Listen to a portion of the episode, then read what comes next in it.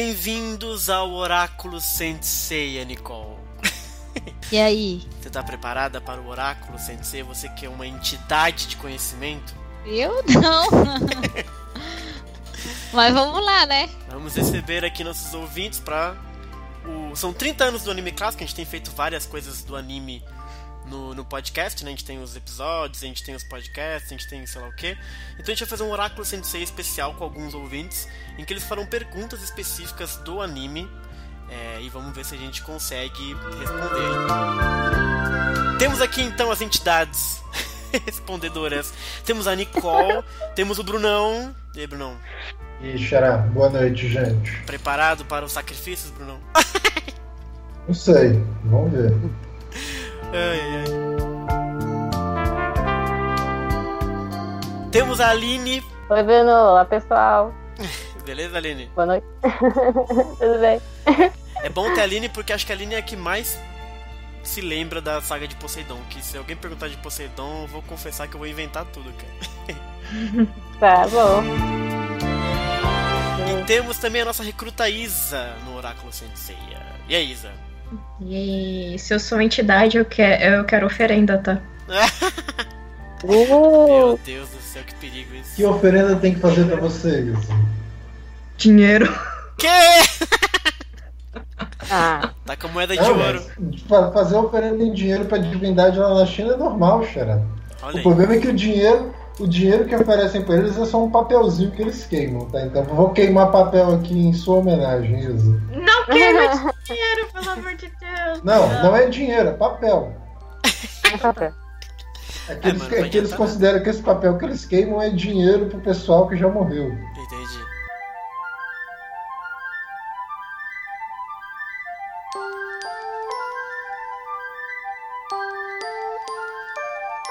Pela primeira vez a gente tá gravando um podcast e colocando o link ao vivo pro pessoal acompanhar a gravação. Então, quem tiver ao vivo, se a gente errar, a gente faz de novo. Vocês vão ver como é que é o backstage da parada. A gente não erra muito, na verdade, né, Nicole? A gente é bom pra caralho. A gente tá fazendo ou menos, né? Tá indo. Não vão ser todos que a gente vai fazer ao vivo, porque é legal ter umas surpresinhas, mas esse, como a gente anunciou que ia fazer gravação, então a gente botou online assim mesmo e pronto. Então. Ó, o Anderson Diga. perguntou se uma coxinha de oferenda é melhor. Eu acho melhor. Eu gosto. Mas dinheiro também é bom, nós também gosta. Mas não dá ruim, não dá ruim comer coisa de oferenda, E gente? café, né, Nicole? Não, mas se a oferenda é pra ela, ué, que diferença Ah, é. faz? Se a oferenda Então é pra ela e não assim. comer, daí dá ruim. Aí dá ruim. An- Antes de começar então, Xará, Diga. se tivessem que fazer uma oferenda pra você, que tipo de oferenda Ai, você pediria? Eu. Ai meu Deus, eu não sei. Qual que são as regras das of- das oferendas? Pode ser qualquer coisa? Em uma regra, que oferenda Ai, você pediria que se você fosse uma entidade? Que isso, cara? Eu ia querer. Eu ia querer. Cara, eu sou, eu sou facinho, cara. Me dá um prato de parmejana que tá ótimo. Nick, se tivesse, você fosse uma entidade e tivessem que fazer uma oferenda pra você, que oferenda te agradaria? Pode botar um café e um bonequinho do Saga que tá bom. Um café, um saguinho. Você, Isa. Hum. Dinheiro. Que? É, Ah, e a Lin? ah, acho que eu tô nas opções da Nick mais chocolate. Hum. Ou de qualquer geminiano também. Pra mim, ó, se vocês quiserem fazer uma oferenda pra mim, pode me mandar barcos. Com Barcos? piloto de, é, com um piloto de preferência. Que isso, cara? Eita. Eu achei que ia dizer Barbie. Bruno. Sim, me manda um barco gigantesco pra eu Que ir pra praia. Caraca. Com um piloto, por favor. Ok, então, essas são as oferendas. Mas antes de a gente ir pro verdadeiro oráculo Senseia, Nicole, você sabe de cabeça aí nossas redes sociais?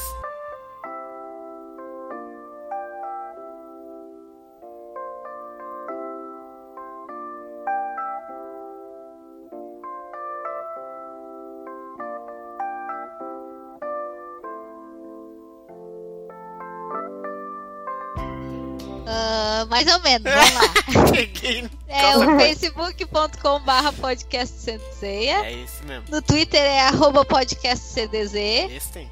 soundcloud.com barra podcast Senseia. Oh yeah. E canal CDC no YouTube. Uhum. Se inscrevam lá para vocês receberem as informações sobre se a gente tá online, se não tá online, se tem vídeo novo, se não tem. Boa. E também temos um fórum de RPG que é o cdz.com.br barra SSC. Quase que eu errei, hein? Quase que eu errei.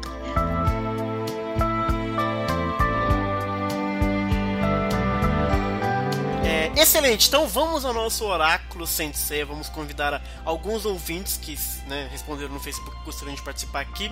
É, se você que estiver ouvindo ao vivo também tiver pergunta, pode deixar aí que depois a gente vê se tiver tempo, a gente responde depois também. Então vamos ao nosso primeiro ouvinte convidado que é o William Marcondes. Deixa eu chamar ele aqui na chamada.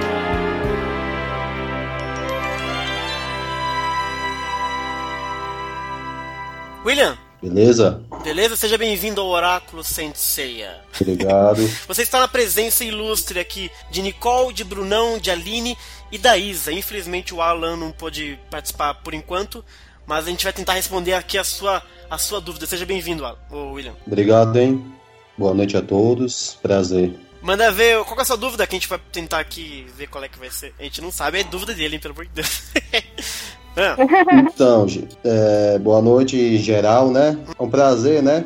Estar aqui com vocês nesses 30 anos, né? pode crer. Primeiro vou agradecer, né, a vocês, assim, pelos podcasts antigos que vocês fizeram agora do YouTube, né? Que vocês estão arrasando aí no, nas transmissões aí, falando sobre os episódios, os primeiros episódios dos Cavaleiros, hein? Aham, Boa iniciativa, hein, Bruno? Pô, Parabéns mesmo.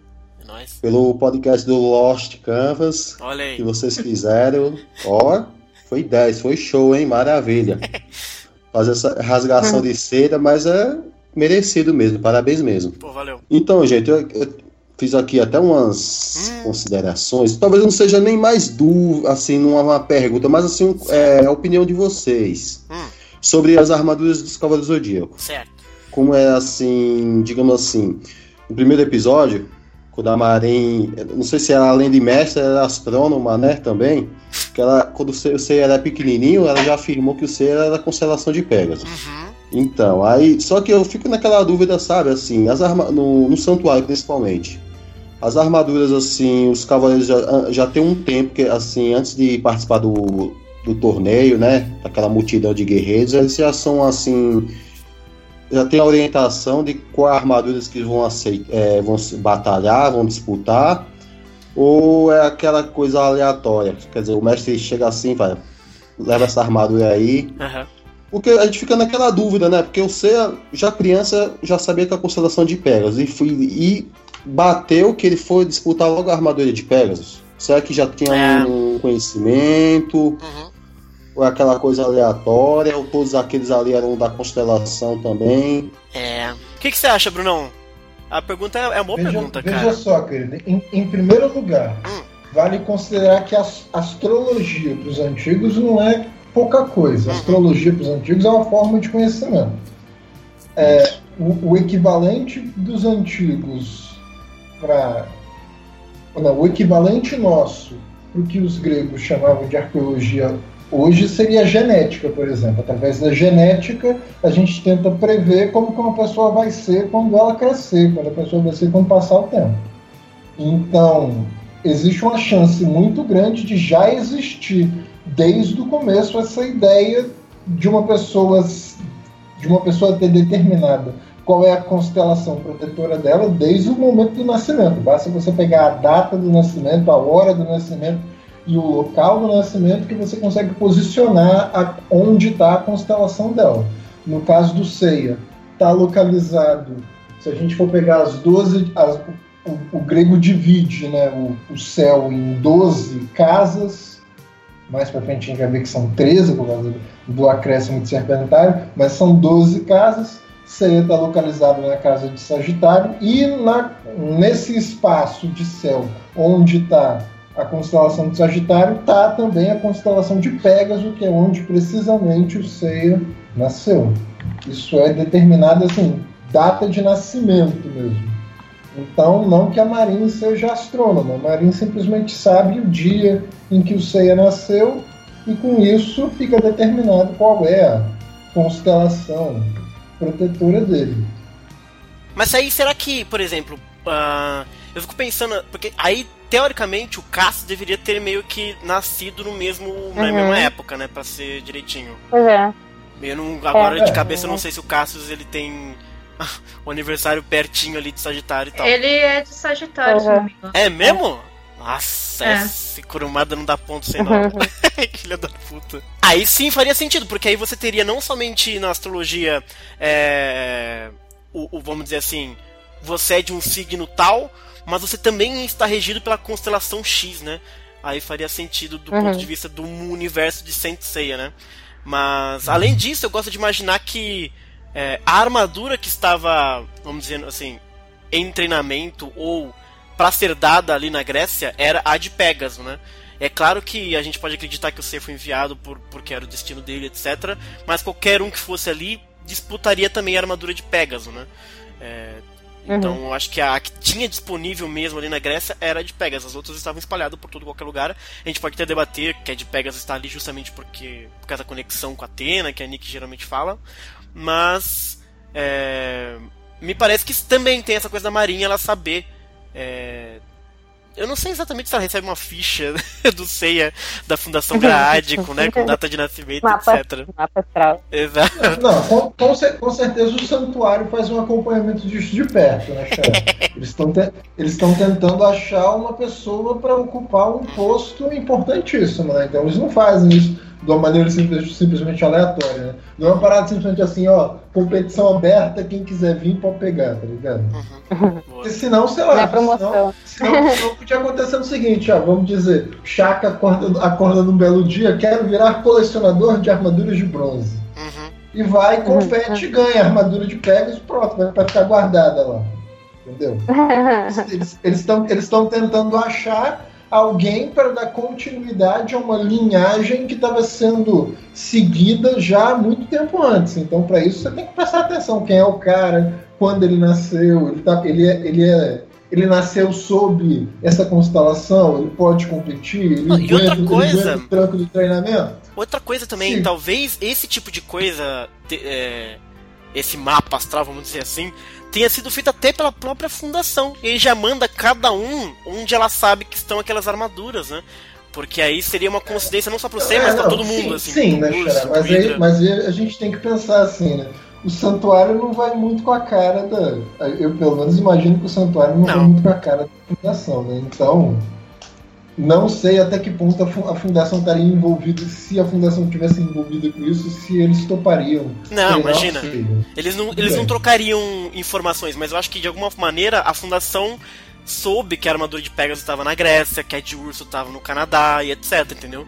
De alguma maneira, Ah, porque ela sim. mandou bem especificamente, assim. Claro que ela mandou 100 pessoas para vários lugares, né? Mas é, Hum. eu fico pensando que de repente ela tenha um certo tipo de inteligência interna que ela consiga. Nossa, a gente tá viajando num grau muito absurdo. Mas assim, É. tem, tem que ficar, o que tem que ficar claro é o seguinte: a astrologia nesse contexto é uma forma muito, muito avançada de adquirir conhecimento. Não é por acaso a única, a única pessoa que é autorizada, digamos assim, aí em Starhill é o Grande Mestre. Uhum. Uhum. Tem também Oi. o lance, o lance da reencarnação, o, o lance da metempsicose para os gregos, que é muito, muito forte. Não acharia estranho também se esse lance de reencarnação tivesse envolvido na brincadeira, porque isso é muito forte em termos de pensamento antigo. Ô, gente, Diga, diga. mas não foi por sorteio que eles foram pros lugares? Verdade, foi tudo sorteado, Bruno. É, e, o, e que o Shun poderiam ter, né? trocado. Te viajou e esqueceu do Ué, mais mano, básico, tipo velho. assim, se Shun, se Shun tivesse ido pro santuário, ele ia competir por uma outra armadura que tivesse lá na casa Ou, dourada. ou- Depende. ou o Tatsumi roubou naquele sorteio. Ele sorteou quem ele queria ali. É. Nada impede Apertou. da fundação. Se bem que não, É, gente, pode foi aleatório essa porra, vai se ser fuder. também. Ou, pô, se, se mandassem, por, se mandassem, por exemplo, o Seiya lá pros cinco picos, ele ia Uhum. competir por uma outra armadura. É, eu também- dragão, eu gosto de entendeu? pensar não nisso aí. Nada. Eu gosto de Não- pensar. não- eu acho que é, é irrelevante o fato pra pra onde cada um foi, entendeu? Uhum. Ah, mas eu acho que assim, se o Sei tivesse sido mandado para cinco picos, você não acha que ele ia pegar, na verdade, a de dragão? Ou você Não. acha que não? Acho que não. Se, não, se a gente estiver levando a sério esse lance de astrologia, não. Uhum. É, tá né? em outra casa. Teria que pegar uma que tá Que outra casa? sob Qual a casa? constelação do Sagitário. Uhum. Não, ele continuaria sendo Sagitário, mas ele seria o, o bronze de dragão. É, não, aí, aí, aí- aí a gente teria que ver onde, onde precisamente está a constelação de dragão e tal, mas pode ser também. É, exato, exato. É, se a gente considerar essa coisa da astrologia no universo Sensei, e de fato as estrelas ali influenciam diretamente os, os santos, né? Por toda a questão de Cosme, etc., as estrelas e tal. Então, teria que ver. Mas, aparentemente, pode ser sim uma questão meio de coincidência também. Viu, William? O que, que você achou aí da- do, do papo maluco? Então, eu concordo aí com muito que vocês falaram, né? Uhum. Principalmente aí do que o Brunão falou, né? Da astrologia, como diz, é. A pessoa já, quando, digamos assim, um participante para cavaleiro, eu acho que ele já tem um, ele- um mapa astral, né? Para saber qual é o signo dele e tudo. E vai ver qual, digamos, a armadura que bate, né? Para ele participar.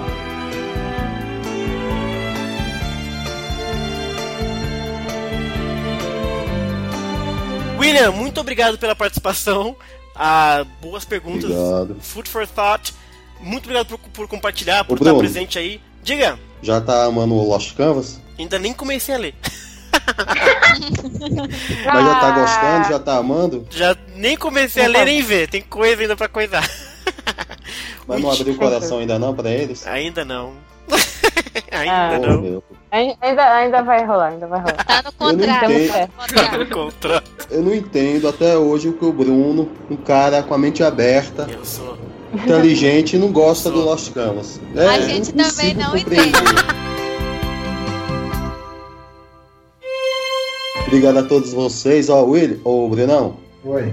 obrigado aí pela, pela a sua resposta aí. Foi bem abrangente aí. Fortaleceu ainda mais aí o podcast aí nosso. Que isso, né? As ordens. Falou, William. Boa noite pra você, cara. Obrigado, boa noite a todos vocês. Um abração, tchau. Boa noite. Obrigada. tchau. Boa noite.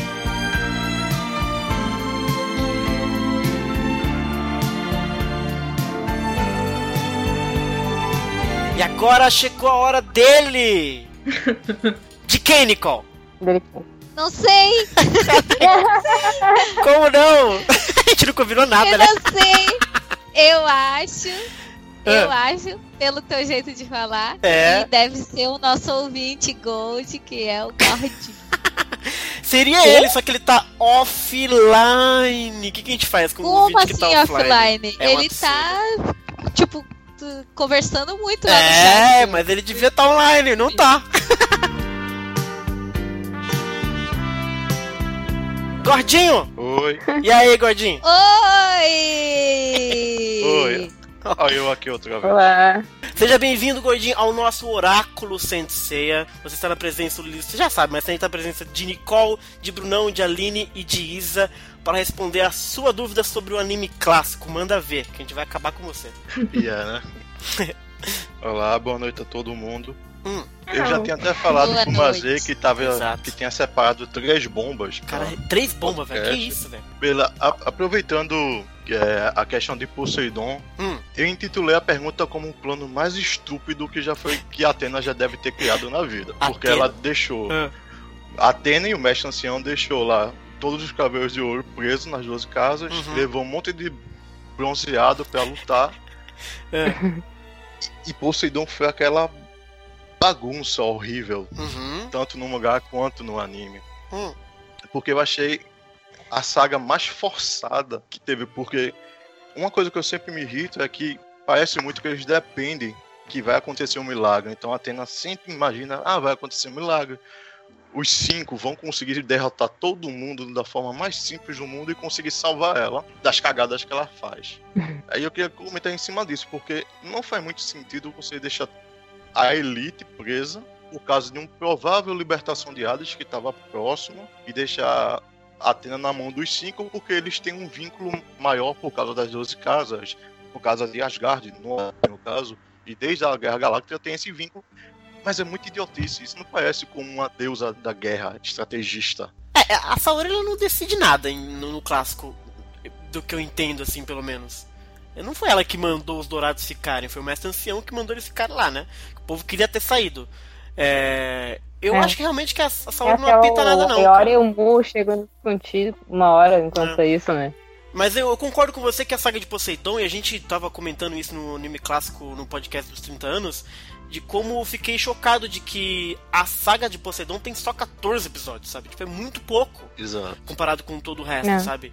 Então, realmente, eu sempre achei realmente que Poseidon, embora seja o momento mais bem produzido, tem a Rimeno bastante, tem o Araki, é a saga hum, que tem batalhas legais e tal, mas é a que menos tem uma história assim legal, né? Ela é como se fosse a ponta final de Asgard, mas Asgard inteira não se fala muito no Poseidon, sabe? A gente só vai ter no final e eu Uhum. também acho muito é, tudo muito complicado ali em Poseidon. Mas esse fato dos dourados ficarem no, no santuário nem é um problema pra mim, não. O meu problema é mais essa coisa de que é muita porradaria, vai indo adiante, vai derrubando, vai derrubando, vai coisando, vai lutando e vai indo, sabe? É, isso que pra mim é um pouquinho problemático. Mas eles ficarem no santuário até faz sentido, porque se eles saem dali e invade Hades, aí fodeu. Eles pegam a armadura de Atena e o mundo tá perdido mesmo.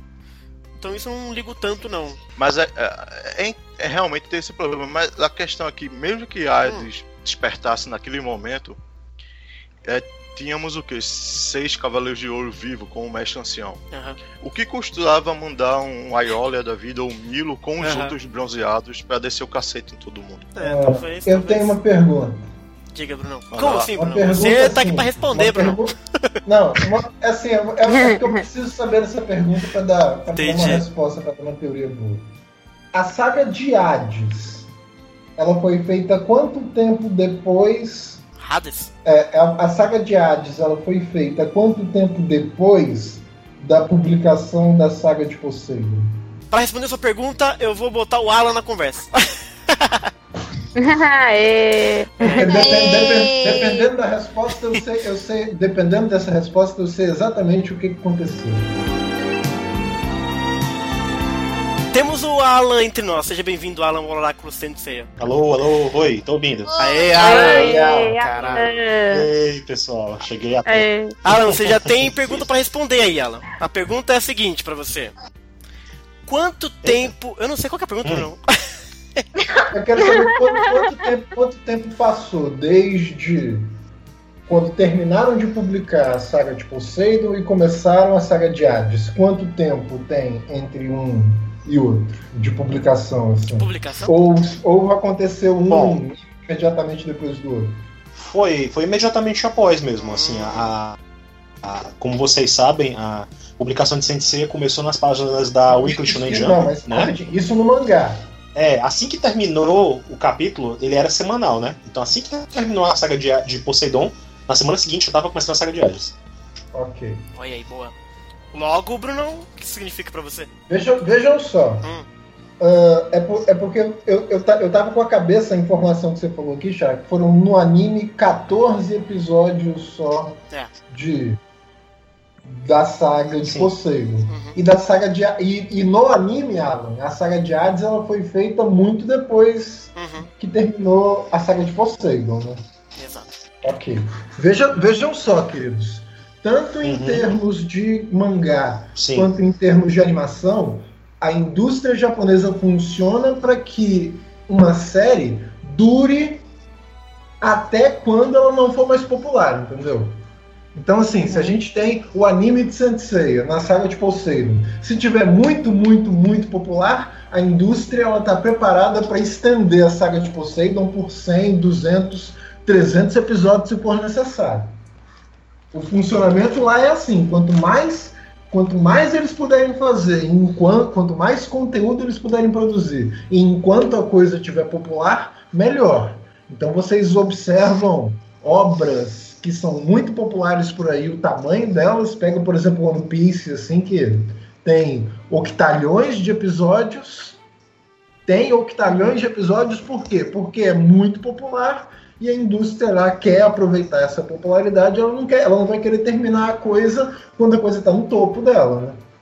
Então, assim, no mangá, eu, eu, eu, não, eu não tenho como medir agora, eu teria que ver volume por volume, né? Qual que é o tamanho da saga de Poseidon no mangá.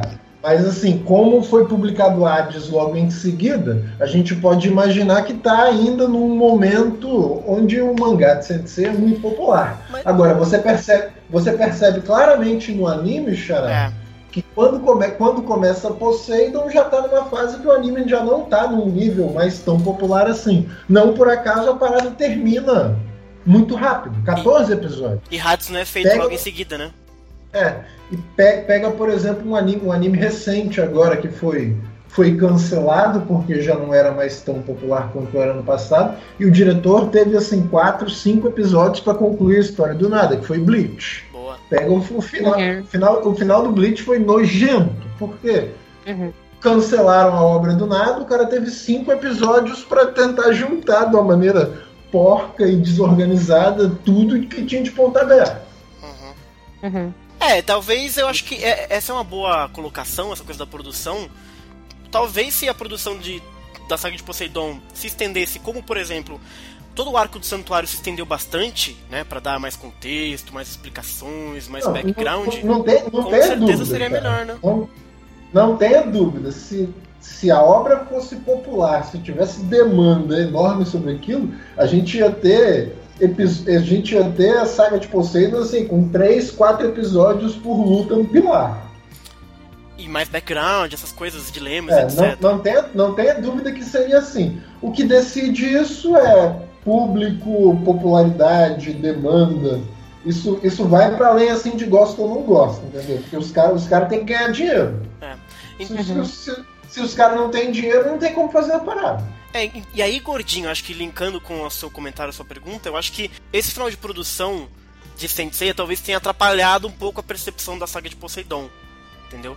Mas especificamente os dourados ficarem, pra mim não é problema, por exemplo, até pelo que a gente tem comentado. Acho que os bronzes ali já tinham provado pra caralho que eles eram capazes de, de, de mover céu e mundo pra, pra rolar ali. Hum, bom, eu como eu peguei só o final da discussão, né? Uhum. Eu não sei se eu tô bem bem alinhado, né? com o que vocês estão comentando.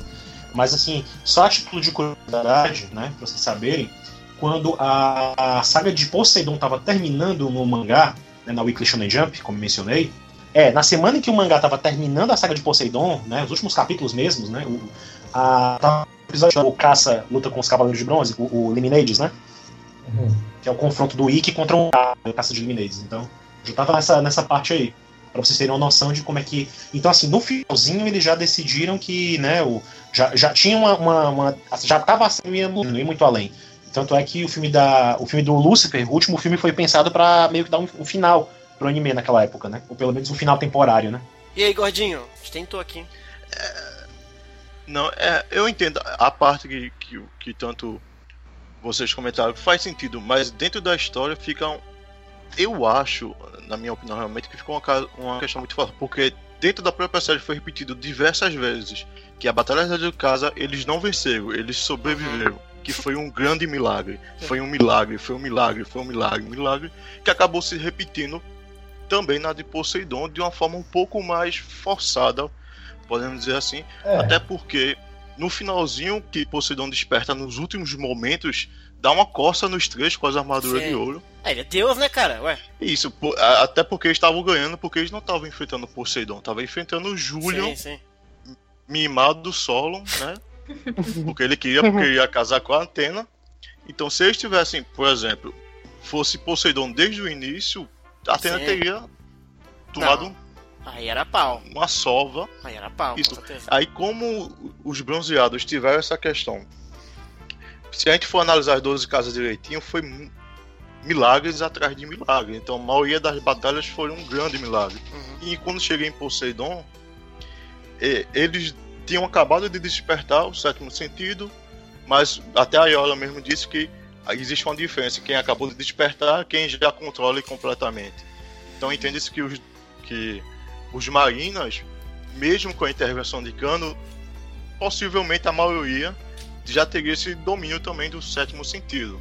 Uhum. Uhum. E as lutas foram um pouco forçadas. Por exemplo, Shiryu, na primeira vez da Excalibur, que nunca treinou, nunca usou na vida, conseguiu cortar a lança de Crisaor e eu acho forçado porque ele Ah, mas ele treinou, errou a primeira. nada. Ele errou a primeira.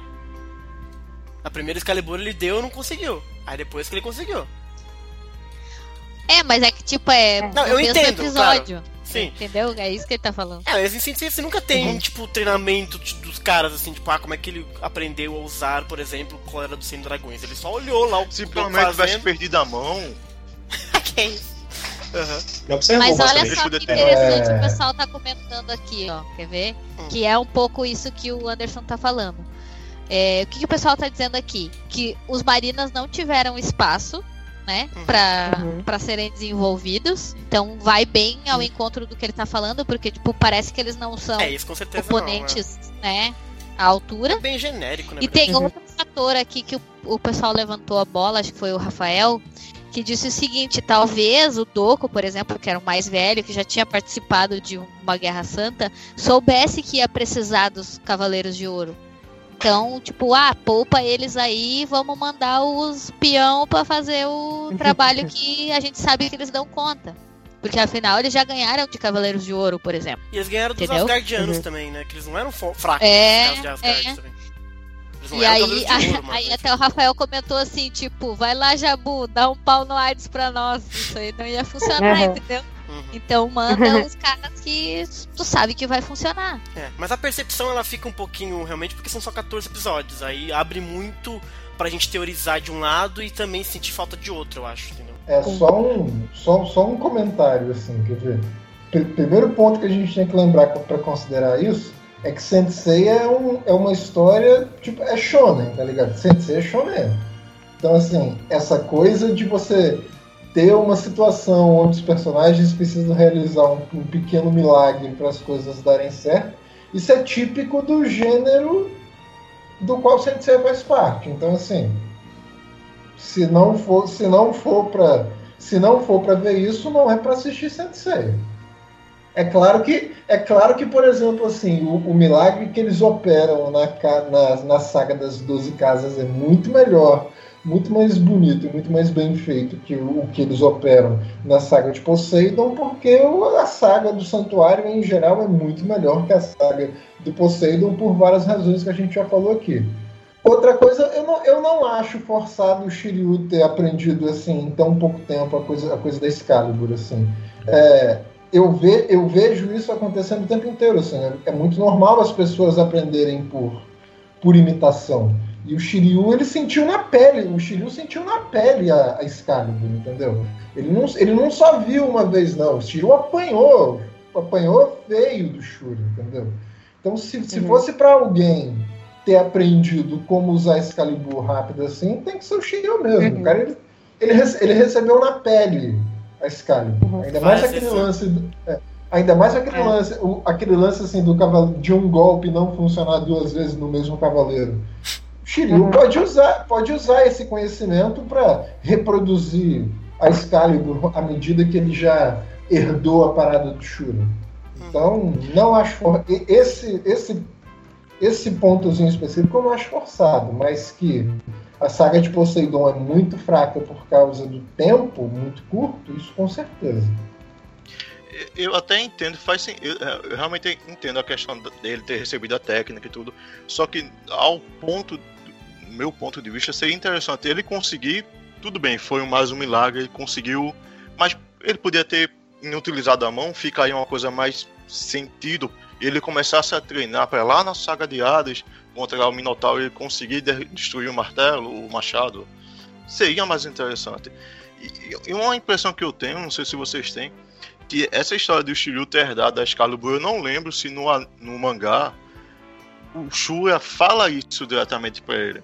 Porque o que a, impressão que eu fiquei foi que inventaram isso lá em Asgard e, e o Kurumada foi e colocou isso também em Poseidon no mangá. Porque inicialmente Shura disse, não, Não, é Excalibur na- na- na porque ah, o golpe se assemelha ao corte da Excalibur, por isso que é isso, não que fosse a espada em si. Não, e- não, esse momento do, do, do, do- por exemplo, de Asgard que aparece, né, o Shiryu, com, lembrando, né, tem uma hora que ele tá antes de lutar contra o Fenrir, se não me engano, né?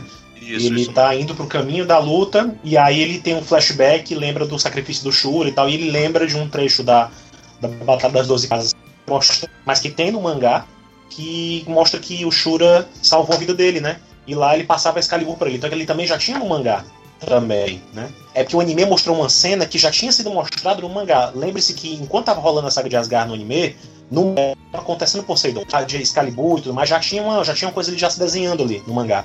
O, o, a saga de Asgard só fez a se adiantar. A, a, a, saga de Asgard tinha muitas coisas que foram feitas de uma pensando de um jeito, e depois, como o mangá ia prosseguindo, né?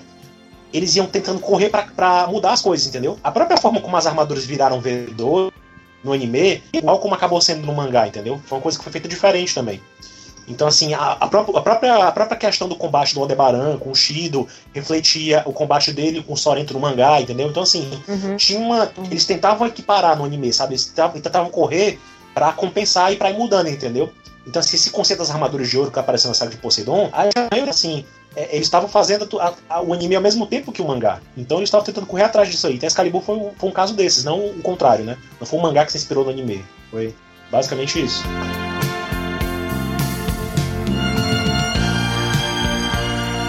Gordinho, eu sei que você tem 15 mil perguntas aí, mas a gente tem que chamar os outros, senão a gente vai ficar sem tempo aqui, cara. então eu queria agradecer a sua participação, como sempre. É nóis, sempre que tiver um oráculo aí, responde lá para participar.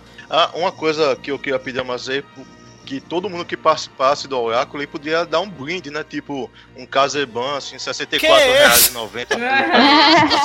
Você vai dar pra gente aí? Tá né? Boa, gordinho! Ô, ô, ô gordinho, eu, eu, eu, só acho que não vai dar, porque o Xará vai ter que reajustar o nosso cachê, então... Não, não, não, eu não entendi é, direito. A gente é o Oráculo, ele que tem que dar uma oferenda. Tem que ter cachê pra, pra começar, né? Cada vez mais trabalho em cachê que é bom também, né? O pessoal das humanas aí não, é, não tá fácil. É, mas a oferenda tem que vir do ouvinte. O ouvinte que tem que dar Kanzenban de oferenda pra gente. Né? Café, oh, saga. se pedir de oferenda mesmo. Dinheiro, Ai, gordinho. Valeu, cara. Muito obrigado pelo, pela participação. Eu que agradeço. Um abraço aí. Falou, cara. Obrigada. Tchau, tchau. Tchau.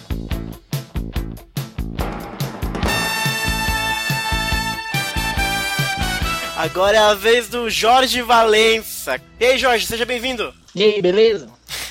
Oi. Olá. Seja bem-vindo ao Oráculo Senseia. Você está na presença de ah. Nicole Brunão, Alan, Aline e Isa para responder a sua ansiedade com o anime clássico. Manda pra gente. Vamos lá, então eu fiquei pensando nessa um tempão, hein? Ô, louco. Que medo. Hum. Ó, é, na Guerra Galáctica. Vai.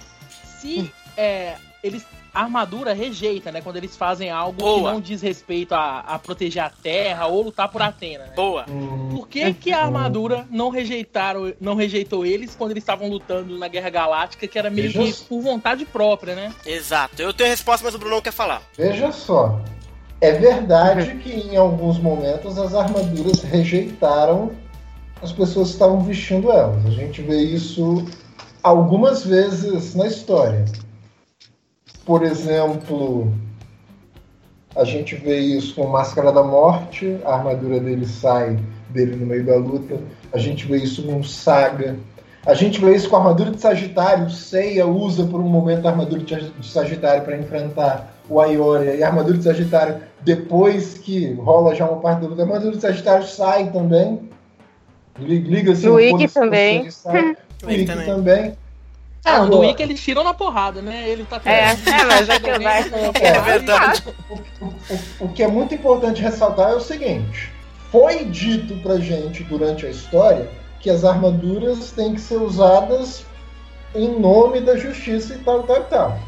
Isso não quer dizer que as armaduras do caso do Saga, do Máscara da Morte, e nesse caso a de Sagitário em relação ao Ceia, que eles rejeitaram eles porque eles não estavam lutando no nome da justiça. Eles podem ter rejeitado por uma razão que a gente não sabe, entendeu?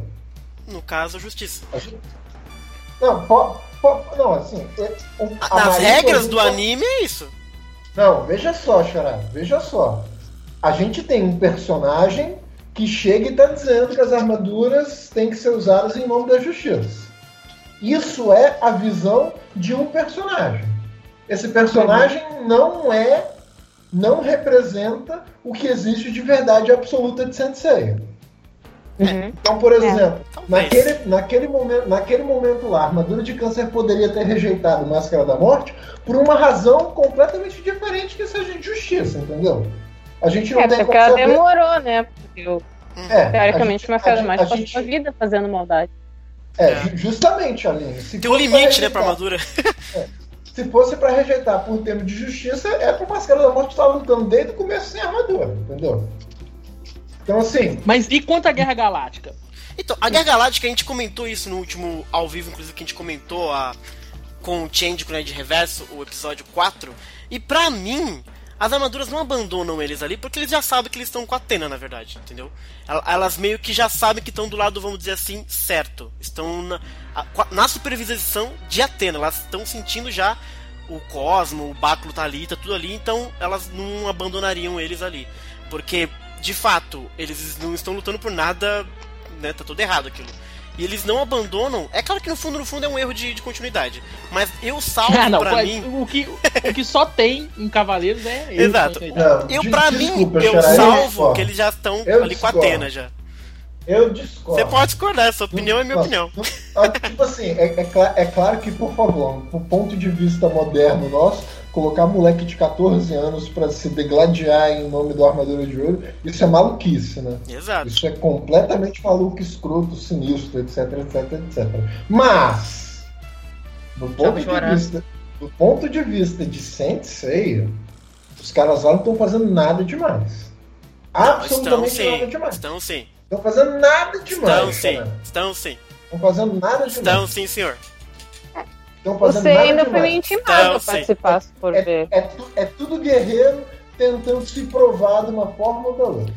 Estão fazendo nada demais. Estão Isso sim, é- senhor.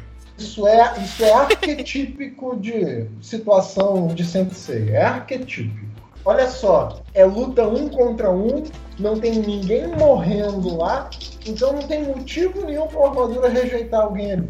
Não tem ninguém Ah, mas, tipo, Eles poderiam estar, vamos supor, protegendo alguma coisa que, esteja, que estivesse em perigo ao invés de estar lutando ali, entendeu? Isso é Exato. salvar o mundo. Lutar Não, campeonatinho não é salvar o É um mundo. UFC pra Rede Globo. Mas realmente. veja, mas veja só, querido. E aí faz sentido. Faz sentido o santuário ir atrás deles. É, faz sentido, tipo, esse plot, assim. Não, Faz, faz não, sentido. fa- Faz Fazer sentido faz, mas assim, primeiro, a Atena não tá por ali. Ninguém sabe quem é a Atena ainda. Não tem nenhuma ordem divina pra ser, pra ser seguida ali. Segundo, eles não eles não estão cometendo maldade nenhuma ali. Ninguém tá cometendo. Ninguém tá assassinando ninguém ali. Terceiro, as lutas são todas justas, um contra um. Quarto, não tem ninguém morrendo ali. Por que, que uma armadura vai rejeitar alguém ali? É, mas tem isso que- não seria problema se a Marin não tivesse ensinado que a armadura não se Exato. usa pra interesses pessoais. Aí tá o problema Isso de é interesse continuidade. pessoal. Não, Exatamente. gente, mas- gente, mas vejam só. Brunão, isso não é você problema nunca vai conseguir salvar essa. Os caras estão aparecendo na televisão e lutando. Não, e o Seiya só tá Ó. lutando porque ele quer pra, pra irmã dele. É totalmente pessoal as paradas. É? É totalmente. Não, intimou ve- ele. Vejam só, Exato. rapidinho. Quantos foram. Vamos, vamos, vamos pensar nos todos os Cavaleiros de Bronze. Quantos foram os mestres que disseram exatamente isso que a Marin disse? Do que a gente sabe, é que a gente não viu todos os outros Não, o treinamentos. Camus né? não pode falar nada. O Camus nem deu Ó, pra ele. Não, vamos Não, pensar. O que, das coisas que apareceram em Sensei é quem foram as pessoas que falaram isso. Que Então a só Marin- pode ser A Maria é mentirosa igual o Obi-Wan? Gente, não que a Marin seja mentirosa, ela simplesmente tem uma moral, tem uma visão sobre o assunto diferente das outras, uai. A Marinha é a Marinha, só isso. Eu, Quer ver? Eu, de eu, chego, eu chego nas minhas aulas de filosofia e falo, ó, estudar filosofia é importantíssimo para quem quer virar cientista. Chega um Neil deGrasse Tyson vai falar, pô, filosofia não tem nada a ver com ciência. Tipo assim, pessoas podem ter visões diferentes sobre o assunto. Para Marin, ela tá defendendo essa posição sobre a armadura. Não quer dizer que a posição dela seja Não, mas verdadeira. teoricamente A ela gente- tá passando Mas aí a tá. regra a do gente não tá santuário. dizendo que os caras estão perdendo a armadura porque eles estão com interesses pessoais. A gente tá dizendo que eles têm interesses pessoais, só que eles não perderam a armadura porque a Atena tá ali. E, Exato, tipo, essa é não, como não salvo. importa se eles sabem que ela é Atena ou não, as armaduras ressoam conforme o cosmo Exato, dela. Nicole, é isso. Isso pra mim é assim. Pode ser, pode ser também. Diga, Alan. É, pode ser também, mas também tem uma questão. assim, Hum. a- as armaduras também têm as suas razões e também elas se submetem ao cavaleiro também. Uhum. Também, também. Então, assim, nem toda armadura, nem toda armadura tem força baixa. Não, entendeu? Então, assim, o, Máscara, o Death Mask, ele ficou com a armadura de ouro dele também. Não foi, não foi assim por acaso. A armadura não tava o tempo todo concordando com ele, de repente ela despertou, entendeu? Uhum. Assim, Uhum. É. Então, assim, também tem que se levar isso em consideração. Apesar de que eu acho esse ponto da Atena muito interessante também. Esse ponto delas, delas reconhecerem. É. Pra mim, a maneira que eu sempre salvei foi essa. É, apesar de que ainda assim isso não invalida o fato que elas estão atuando umas contra as outras ali por motivos pessoais, de um jeito ou de outro, né? Assim, É, é, é complicado. ambos os cavaleiros usando elas, né? Não, Não, é, É, muito complicado. complicado. Mas sim, faz sentido essa questão da Atena também. Mas também tem a questão das armaduras de bronze não terem uma força de vontade tão forte assim pra abandonando os cavaleiros a, a qualquer hora, Eu entendeu? concordo que assim, é muito complicado e o único motivo delas passarem por cima de algo tão complicado assim na Guerra Galáctica é justamente porque a Atena tá ali. Então assim, caraca, tá todo mundo louco aqui, esses caras estão usando as- as armaduras tudo errado, mas se a Atena tá supervisionando, quem sou eu, armadura, pra, entendeu? Pra dizer sim ou não aqui, entendeu? Aí é mais ou menos assim que eu salvo a parada. Hein, Jorge? Entendi. É, assim, Não, não, Eu é. quero, eu quero eu- lembrar só uma coisa que eu já disse em outros momentos. Assim, não existe nenhuma causa em Sensei que não seja pessoal. Todo mundo ali, todos os personagens estão fazendo coisas por motivos pessoais. Todos, absolutamente todos. Defender a Atena é um motivo pessoal. Um motivo pessoal tão pessoal quanto qualquer outra razão egoísta qualquer. É, mas no caso, esse não tem problema, assim, vamos dizer, dentro do- das regras da parada. O problema são os outros. cavaleiro. É, é, não existe problemas são os outros regra. problemas. Não existe regra. Não, Isso a é uma série parada coloca. Isso, então, isso aí é uma parada criada pelo É, a série coloca, Bruno, a gente tem que trabalhar com isso. Não, Xará, quem coloca isso é uma personagem e a gente não tem prova de que isso é uma regra absoluta. Não, mas a gente tem que acreditar, já que ele tá falando, é o grande mestre, é os eu, não caras. sou, eu não sou obrigado a acreditar na Marinha. Tá bom, mas. Não, a premissa- é uma premissa básica É uma premissa. por Atena. Então, Exato. A tem- armadura de gêmeos tá aí pra tem provar, né, acreditar. gente? Exatamente. Você pode não acreditar, mas- claro. Mas vejam só, Aí é cada um, cada um. lutar, por, lutar por Atena pode significar um milhão de coisas. Vamos, vamos, supor, que, vamos supor que dá uma doida na Atena, ela resolve, resolve varrer a humanidade no mapa. Vamos lutar por Atena, Nossa, então. eu ia perguntar humanidade. É, ué. Mas acontece. Aí as Tá. armaduras vão responder a esse novo desejo da Atena. Então, assim, lutar por Atena pode significar um monte de coisas. Isso como regra significa, pode significar qualquer coisa. Isso não é uma regra. Sim, mas então. enquanto ela tá teoricamente na série lutando pela justiça, é isso que as armaduras vão ressoar, né? Se ela O problema é a repente. Marin ter falado isso. Se ela não tivesse falado isso, eu não ia ter essa Não, mas dúvida. pois é, não, não, não tem problema ela falar. A questão é, a gente, a, gente confia e acredita na informação que ela está dando? Será que isso é um fato ou será que isso é a opinião dela? Ela nunca mentiu pra gente Essa- depois daquilo. Não sei. Ué, Não sei se ela nunca mentiu. Ela eu, salvou eu, eu Ceia, Vejo, eu vejo, por exemplo, ela, ela veneno. mentiu pra Moses e Asperion.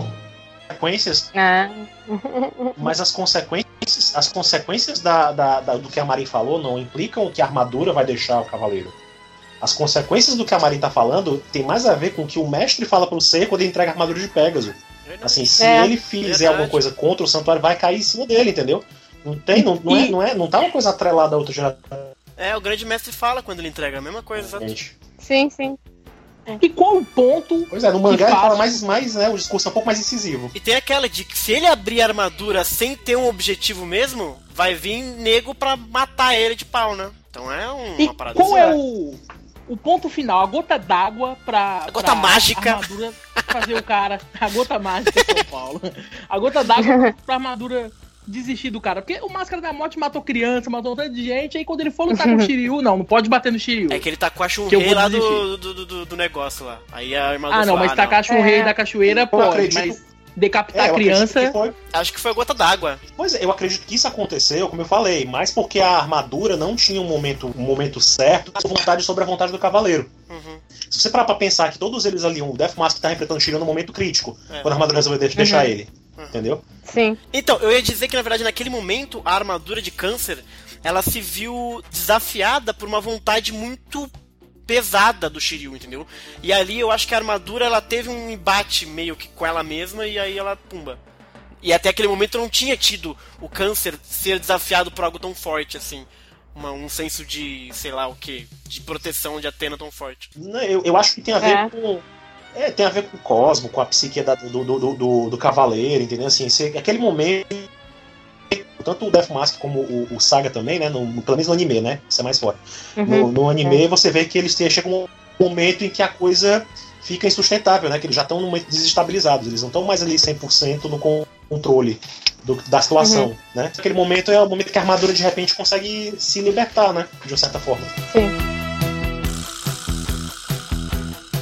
E aí, Jorge, deu pano pra manga, hein, meu? É, É. essa aí é só uma dúvida complicada. Entre outras, né? Porque Entre se a gente for pegar pra, pra ver as, os Aham. erros assim, de Sansei, é muita coisa, cara. Boa, boa. É, teremos mais oráculos, então guarde suas dúvidas e volte sempre no Oráculo Sensei, que a gente gosta muito da sua presença, Jorge. Muito obrigado pela, pela participação. Por nada, já é a segunda vez que eu participo, cara. Olha Vamos aí. ver se eu participo mais aí mais pra frente. É isso aí. Falou, Jorge. Boa noite, cara. Falou, boa Boa noite, noite. tchau pra vocês. Boa noite. Tchau, tchau. Tá.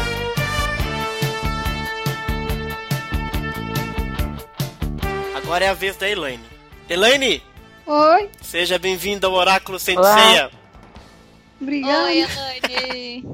Oi, Elaine. Olá. Tá com o povo todo aqui. Todo mundo à sua disposição, Elaine. Qual que é a sua dúvida? Qual que é a sua... seu problema com o anime clássico? Então, eu quero saber como é que o Canon chegou ali na Atena. Será que ele abriu dimensões? Chegou na Atena? Quando isso? Tô perdido. Ali na saga de em Hades? Ah, em Hades? ele apareceu direto lá e ninguém sabia. É, como é que ninguém viu ele subindo lá a última casa? Uau. E aí? É que ela tá perguntando. O cara engana Poseidon, né, gente? Bom, Não ia enganar a Atena, né? Imagina se ele ia enganar a Atena. Imagina, imagina. Que a Atena levou ele junto com ele, né? O quê? Eu acho que a Atena deve ter levado ele junto com ele, né? Depois de Poseidon? É. Porque Deve, no deve ter salvado ele É, também no final lá do. Como é que ninguém do- viu ele do- passando do que lá? aconteceu, né? É porque no mangá ah, é um pouco. É diferente do anime, né? No, no, no anime não mostra o canon se. É, se- ah, esqueci a palavra. É, não, Se Penitência. arrependendo. Protegendo a cena ali no final. Sim. É. É, porque no mangá ele. Quem recebe o tridente do Poseidon é ele, Eu- não o Seiya. É, isso. What? Tô perdido, velho. Certo, então assim, o que eu tava querendo dizer é isso, assim, apesar de não ter sido moral, né, mas houve uma redenção do, do, do canon também no anime. Enfiar na frente do tridente, esse foi o C que acabou fazendo no anime, mas ele se tocou, né, do mal e tal, de que a Atena tinha salvado ele, ele já tava, né, só, só foi um pouquinho diferente. Então assim, eu acho que também ela, quando terminou a saga de, de, de Poseidon, a Atena deve ter salvado ele também da, da, da destruição do templo, ou ele mesmo se salvou de repente, né, Sim. e seguiu a Atena e jurou lealdade a ela e tal. Já rolou, eu entendi, na saga de Hades, né? Ele já tinha meio que interagido e já tava meio entendido que ele tava arrependido e queria uma segunda chance, né? Uhum. Mas o- acho que a pergunta da Elaine, ela vai mais no sentido... É, o que ela dizer. Como é que ele ele chegou lá? chegou lá? É, na, naquela cena da penitência e tal, até porque o Mir, ele tá muito Isso. surpreso, né, de ver o canon ali, É, né? ninguém sabia. Ninguém sabia. É. O Muna não sabia. Talvez sabia só a, a. Saori sabe, soubesse, Se né? você. Assim, se vocês. Se vocês. Se vocês levarem em conta. tô Falando do, do anime, né? Já que a gente tá tentando falar do anime mais. Aham. Se a gente levar em consideração tudo que existe no anime, e se a gente parar pra pensar que o filme do Lúcifer pode ter sido antes da saga de Hades, né? Uhum. Pode ser considerado antes da saga de Hades, enquanto os Cavaleiros do foi lá e pronto. Caraca. É, sei lá eu, é isso aí. Ah, mas eu gosto, alguém falou aí que ele abriu uma, uma dimensão e apareceu ali. Isso pra mim é bastante provável. Abriu um triângulo das É. Bermudas lá, sei lá eu. Pode ser também. Pode ser. Porque de É fato, capaz, né? Pelo menos. Assim, se que- a gente considerar todas as outras obras e tal, a gente vê que o Cavaleiro de Gêmeos pode, trans- tran- pode É. transitar, né? Entre as dimensões e tal. uma coisa é, É. certa, Elaine, ele com certeza não subiu as escadas, senão ele ia apanhar de todo mundo ali. É. Ou quando ele tava subindo, o Milo tava tomando banho, sei lá. Tava todo mundo tomando banho. Ah, olha aí. ó. Tomando banho com quem, Nicole? Com quem? Ah, Vamos vamos, deixar quieto. Chorando que o cara Apanhar, morreu. ele apanhou do Miro, né? Quem? É, É. boa pergunta, às vezes é bom Mas pensar assim, ó, o pessoal lá no YouTube tá falando o seguinte, o Michael disse o seguinte. É, vai que ele usou o teletransporte aí, volta a primeira questão. Não, não, ele não Ah. teleportou, senão a gente fudeu. Vai estar furo canônico no podcast. É. Não, mas é. é o cano. Ah, mas Daqui a assim, a gente vê que dá. É, a gente vê que é válido, entendeu? Mesmo com a lei da Atena ali, com o Cosmo dela no santuário e tal, a gente vê que isso acontece. Quando o Shun enfrentou o, o, o, o- os gêmeos, a corrente dele atravessou fácil, fácil pra chegar outro É lado. verdade, Então, assim, É. dá pra. Tem, tem, um, tem, um, tem um gapzinho aí, tem uma, uma É. brecha. E se tem alguém que consegue Então, fazer é. isso, é o canon E mesmo. logo caiu no caso de Libra, né? Né? pelo poder das dimensões, né? Então o Canon poderia ter aberto realmente Também, um teve portalzinho. isso. Pois é. Aí, Elaine. Então, no caso, o teletransporte po- não pode, mas abrir dimensões pode. É, dimensão é outro, é outro Ah, um departamento. portal. É outro departamento. É, distorce o espaço-tempo, é mais. É, é mais. É outro, outro nível, né? Outro nível, cara, é outra coisa. Os Tanto é que o próprio Shaka também, né? Ele também, quando ele Exato. É. desapareceu com o Ikki, quando, quando o Shaka desapareceu com, com o Ikki, ele também abriu uma brecha na, em um, numa dimensão, em um dimensional, desapareceu e depois o Mojo ia trazer o Ikki de volta. Então, assim, foi mais ou menos a mesma coisa também. Ou seja, essa coisa de dimensão é um furinho na regra aí. Exato. É, boa, Elaine! Deu, deu, deu direitinho, hein? Você acha que resolveu? É, no caso, se o Canon tivesse dado certo lá com, de, com o Poseidon lá e o Canon quisesse atacar direto a Atena, ele conseguiria. É verdade, esse povo tá, tá, né, Provavelmente. tá dormindo, né, cara? Mas acho que ele, acho que ele queria ser É. aquele cara que fica atrás do- das cortinas só manipulando geral, entendeu? Então ele não. Eu nem sei se ele gostaria de ter se envolvido tão pessoalmente na batalha. Ele só acabou se envolvendo porque. Porque os caras desceram lá pro É. Templo do Mar, né? Mas todo aquele trama lá do É. Anel de Nibelungos, etc., era meio que ele por trás, assim e tal. Aí, só quando deu É, eu ruim mesmo. penso que- também que, como teve a redenção dele, no caso no mangá, eu penso que poderia, tipo, como o Alan falou, a, a Atena tivesse sentido a vontade dele e permitido ele passar Sim. É, é, é que pelas sim, dimensões. Sim, Hum. possivelmente. Exato, é possível. Não, com certeza a Atena deixou. O que eu só discuto, eu acho que não aconteceu, é ele ter subido as 12 casas, porque ele ia apanhar do, do Mu, É, do porque- ia apanhar é. de todo mundo. ia ser É, o corredor tem- polonês, né, cara? Tem uma história lateral também que, que, que tem o mestre lá, que, tem- que ele mata o, o assistente Ah, é do, verdade, né? O do Arles mestre Ah, o Xion e o Arles, ela tá falando. Tem. e que aparece Uhum. ali o Essa Saga do nada. É o. Quando o, o Saga mata o. No caso do anime, mata o. O Arles. Ares ou Arles. E toma o lugar dele e acusa o Aiorus de, tentado, de ter, ter tentado matar a Atena. O interessante é que menciona nessa história lateral que o Saga estava incumbido de vigiar a, a ânfora de Poseidon no caldo Sunion. Olha aí. Tanto é que ele aparece disfarçado de soldado marina tentando atacar o, o Arles e o Xion. Isso, E ele aparece aparece uma- ali na sala do mestre, né? É, aí aparece o Shiro e o Aiorus pra tentar impedir. Uhum. É, ele tem as dimensões loucas, ele realmente ele pode ir pra onde ele quiser. Não é à toa. Dimensões Ih, vou... Não é à toa que o Saga é o mais forte dos 12 Cavaleiros de Ouro. Ô, olha, treta. Cadê o Bruno? Até Ele qualquer. foi, Porra. ele foi pegar um- o meu miojo lá. Vai começar, vai começar. Eu tô aqui.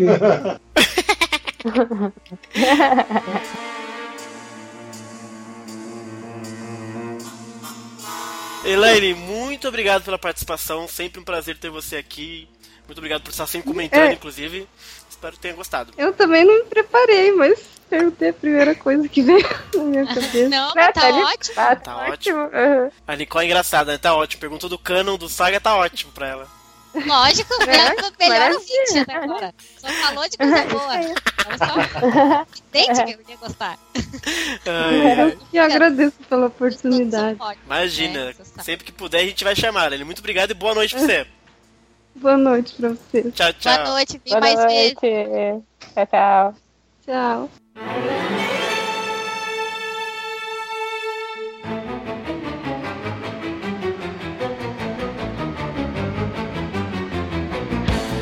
Adriano! É. Oi? E aí, Adriano? Seja bem-vindo ao Oráculo Sem Ceia. É, boa noite. Boa noite, Boa seja bem-vindo. Veio já com o cavalão aqui do Pegasus, que eu tô vendo. É o Pegasus, né? Ou eu tô vendo alguma coisa? É, eu pego. Esse sim. Meu preferido.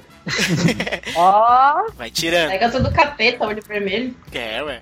Tem que ser. É o, é o, é o vermelho é a Koga cor. Dark Cosmos, sei lá. Como dizem meus amigos, sangue no zóio. Sangue no zóio. Aí. Boa. E aí, Adriano, qual que é a sua dúvida do anime clássico? Então, a minha dúvida é mais na produção. Pode ser a pergunta? Ixi, então Sim, né? manda ver, a gente tenta. Quem sabe o Alan é a enciclopédia Exato. Sensei, O, vamos o, o, A- É. o Alan tem amigo da produção. É, Ah. Então, pode ser.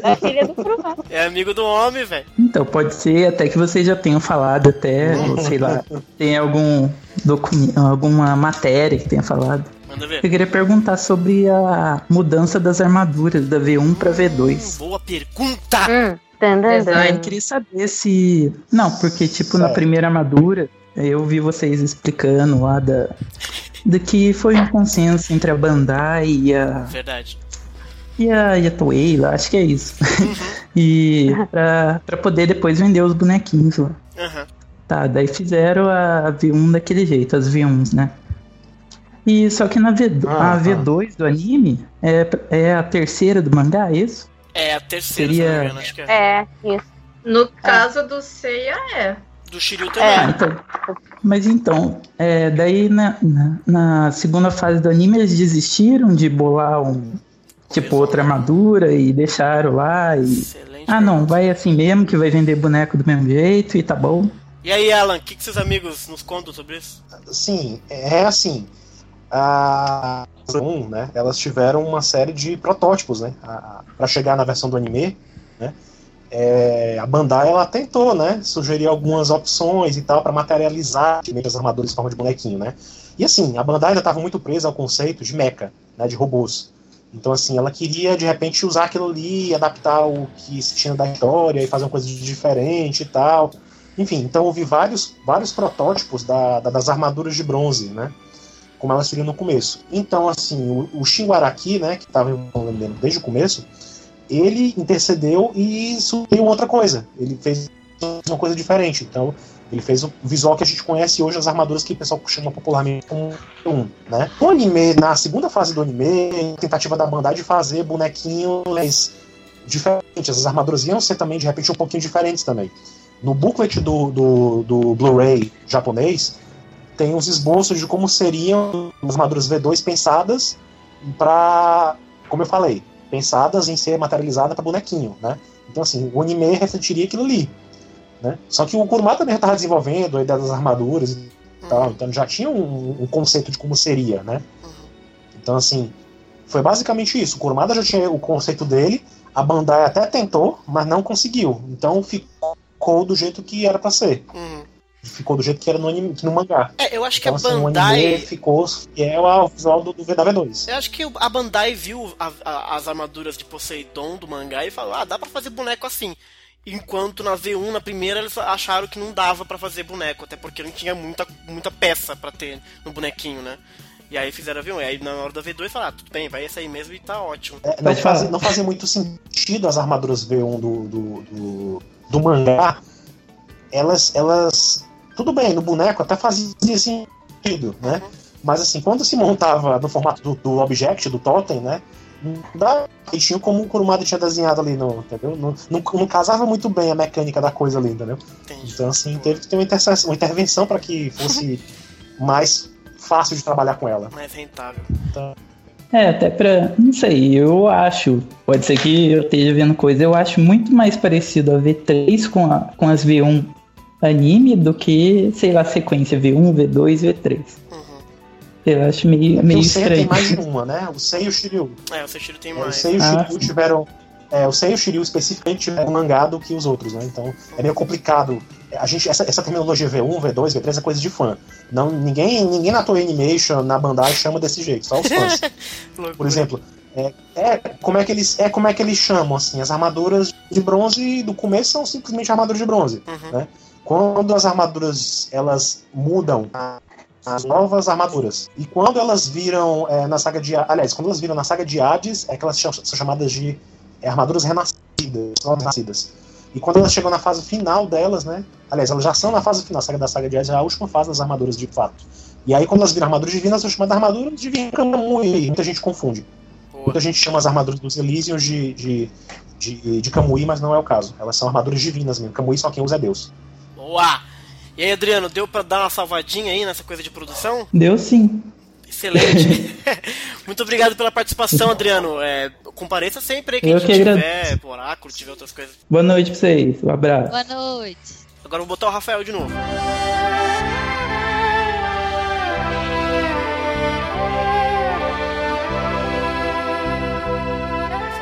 Rafael. Boa noite. Agora vai. Não, a história também, a história tá bem legal. Boa noite. Seja bem-vindo ao. Oráculo. Seja bem-vindo ao Oráculo Sensei, Rafael. Muito obrigado. Boa noite. Boa noite. Qual que é a sua dúvida pra gente?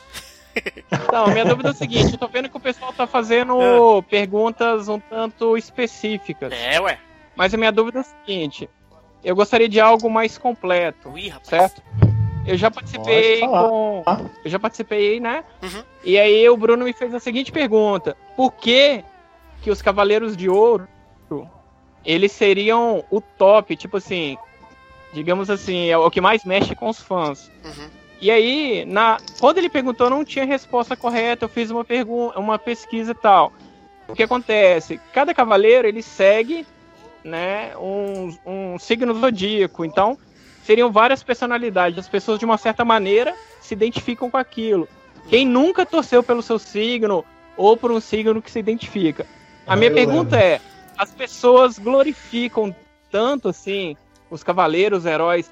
Seria uma maneira de preencher um vazio existen- existencial? Seria uma maneira de criar uma realidade paralela? Algo que colorisse a vida, que despertasse nela mais vida, mais encanto? Ai, ai. Ok. É mais ou menos assim. É, quem nunca quis ter superpoderes, certo? Certo. E aí você vê nos cavaleiros, por que, que você se emociona tanto? Por que você se identifica tanto? São seres que nem existem no mundo real. Mas você, quem nunca se pegou chorando por um cavaleiro, Boa. entendeu? Porque isso mexe tanto com a gente. Vai, Brunão. É você sempre. Ok. Ó, ve- vejam só, para tentar responder essa pergunta, eu vou contar uma pequena história, um pequeno mito grego. Ai, meu um Deus do que céu. Ni- um mito, um mito Xará, que Nietzsche conta pra gente, Ah, para falar justamente sobre por que os deuses gregos existem. hum, Era algo que eu estava guardando para um futuro podcast de mito, mas como a pergunta apareceu, vamos embora. Nietzsche tem um livro chamado Nascimento da Tragédia e lá pelas tantas ele se pergunta por que, que os deuses gregos existem, né? Para dar essa justificativa, ele diz o seguinte: ele conta a história de uma lenda de que um rei, Midas no caso, estava perseguindo um sábio que era, que era sacerdote de Dionísio chamado Sileno. Ele estava perseguindo Sileno justamente para perguntar a Sileno qual era o sentido da vida. Justamente assim, por que nós nascemos, para onde nós vamos, de onde nós viemos, etc. Essa é uma pergunta que atormenta todo e qualquer ser humano, né? Ninguém, acho que, pô, se vo- você fala assim, ah, não faz, sua vida não faz sentido, você está quase ofendendo uma pessoa, né? Então Midas está perseguindo Sileno, né? Midas manda os soldados dele, "Ó, achem Sileno para mim, tragam Sileno aqui para mim. O problema é que soldados quebram Sileno na porrada, trazem Sileno na frente de Midas e Midas pergunta, pô, me diz aí qual que é o sentido da vida. E vocês conseguem imaginar que Sileno não devia estar muito bem humorado né, na frente de Midas. Sileno responde o seguinte: estirpe miserável efêmera, filhos do acaso e do tormento, por que me obrigas a dizer-te o que seria para ti mais salutar não ouvir? O melhor de tudo é para ti inteiramente intangível. Não ter nascido, não ser, nada ser. Depois disso, porém, o melhor para ti é logo morrer. Quer dizer, Sileno dizendo que a vida não faz o menor sentido, não existe sentido na vida, tudo o que a gente inventa de sentido na vida é arbitrário, não existe verdade absoluta, etc, etc, etc, etc. E Nietzsche diz, Nietzsche argumenta, que isso causava terror no grego. Essa ideia de que a vida não fazia, que a vida não faz sentido, causava terror no grego. E por causa disso, para conferir sentido à vida humana, para conferir, digamos assim, um ideal que possa ser perseguido pelos gregos, os gregos criam o Olimpo. Justamente uma tentativa humana, arbitrária, de conferir sentido à existência humana. E eu acho que, em certo sentido, eu acho que faz sentido o que você disse, das pessoas olharem personagens de história, seja Cavaleiro do Zodíaco, seja qualquer outra história, e se encontrar nessa história, achar um sentido, é, ver um sentido no personagem e tomar esse sentido para ele. A gente faz Não, entendi o que você falou. qualquer Eu entendi. É, Essa questão de encontrar sentido tal, isso é muito legal. Mas a questão é, é o seguinte: quando você acompanha uma história tal, você tem vários personagens, toda uma diversidade e tal. Isso, de uma certa maneira, cria, como você mesmo disse, um combustível aí para a vida das pessoas, né? É, lembrando que o ser humano, enquanto espécie, né, ele tem seu lado emocional mais desenvolvido do que qualquer outra. O que é, eu não sei se eu consegui passar para vocês é o seguinte: por que, que esses heróis, por exemplo, os Cavaleiros de Ouros, para muitas pessoas, mesmo para essa geração que vem da manchete, eles não envelhecem, entendeu? Eles não perdem a graça. Uhum. E pelo contrário, vocês no próprio podcast é, vêm aprofundando, vêm trabalhando para mostrar para as pessoas que existe todo um universo aí a ser descoberto, a ser aprofundado tal. Então, como reflexão para a vida, pra, para que as pessoas que acham que a vida virou um tédio, uma rotina, não, não tem mais sentido, como você mesmo disse, Bruno, é o seguinte, que esses superpoderes você também pode ter. Não, ah, não preciso dar o poder tal, mas se você souber explorar, né, souber, digamos assim, usufruir dessa diversidade, a sua vida vai criar um sentido. Eu, eu acho que é isso que eu gostaria de transmitir, entendeu? Eu acho que em certo sentido também o que eu penso sobre o porquê que a gente se emociona e etc com as com, com, com o Sensei e com os personagens, eu acho que é o mesmo motivo pelo qual eu, pelo menos, me emociono com qualquer outra forma e expressão de arte, seja música, seja um desenho, seja um filme, seja o que for, que é a questão de você se sentir é, relacionado, você se relacionar com aquilo no sentido que você reconhece dilemas de um determinado personagem de um filme, você reconhece a letra de uma música ou uma toada de uma música de uma certa forma, e aí você cria laços emocionais. E é claro que Sensei é para mim, no caso aqui, e é claro que das outras pessoas também, eu acho, esses laços emocionais foram definidos muito cedo, no momento da vida em que a gente é meio que uma esponja, assim, entendeu? E que define certos valores muito fortemente. E por isso que eu, pelo menos, estou até hoje descobrindo a obra e debatendo a obra por conta desse elo muito emocional que eu criei muito cedo, entendeu? E, as, e pelo menos é mais ou menos assim que eu vejo. Esse elo emocional, você disse que eu- nós somos as espécies mais emocionalmente desenvolvidas, tem muito a ver com isso. Primeiro, eu tenho esse elo porque eu me relaciono com a obra no sentido de ver, seja no Seiya, seja no Yoga, seja em outros personagens da série, diversos dilemas que a gente até com 10 anos acaba tendo, seja do que for na sua escola, etc. É, e você cria este elo automaticamente. Isso pode ser com música, pode ser com um quadro, pode ser com um livro, pode ser com qualquer expressão de arte, na minha opinião. E isso acontece comigo. Então, e aí eu expando Então, Bruno, o universo o que- nisso aí. O que acontece, complementando o que o Brunão falou, Hum. esse elo emocional que você citou, esse elo de uma certa maneira faz sentido à vida. Você entendeu? Sim. Porque quando a pessoa mergulha ali, quantas vezes você já se pegou, ah, eu lembrei dessa música de um momento e tal, e como você mesmo falou, na infância que está se formando elos, ou mesmo as pessoas adultas assim, a partir do momento que você cria um elo que você se identifica, aquilo dali, é como eu disse, é um combustível para a vida. Então, sim, eu gostei bastante da, da resposta que vocês passaram, entendeu? Uhum. Porque muitas vezes a- as perguntas que eu tenho ouvido, assim, é, são específicas, ah, por que tal personagem, sei o que, você quer mais, você quer mais. Não estou criticando as perguntas. Mas se você olhar um todo, todo o universo, a pergunta é, mas por que que isso mexe tanto com a gente? É uma boa pergunta. Entendeu? O que o que que tem ali, por exemplo, a beleza, eu tenho uma armadura, eu tenho um superpoder, tá? eu tenho um dilema, eu tenho uma história, mas por que que eu sofro tanto? Por que que eu me identifico tanto, entendeu? Por que eu, eu torço tanto, tal? Então, e- esses elos que vão sendo criados, né, que cria toda uma teia, toda uma rede, isso é faz muito sentido na questão da pessoa encontrar um próprio sentido para a vida, né? Como eu mesmo disse, para ela colorir a vida dela. É um, é, eu acho que é um caminho, com certeza. É. Não existe só um sentido da vida. Mas é um. É, é, Se você encontrou o sentido da vida nesse sentido, e se as outras pessoas encontram também, acho que. É Na real, né? Xará, a gente não encontra o sentido da vida, a gente cria o sentido da vida, porque a vida não tem sentido.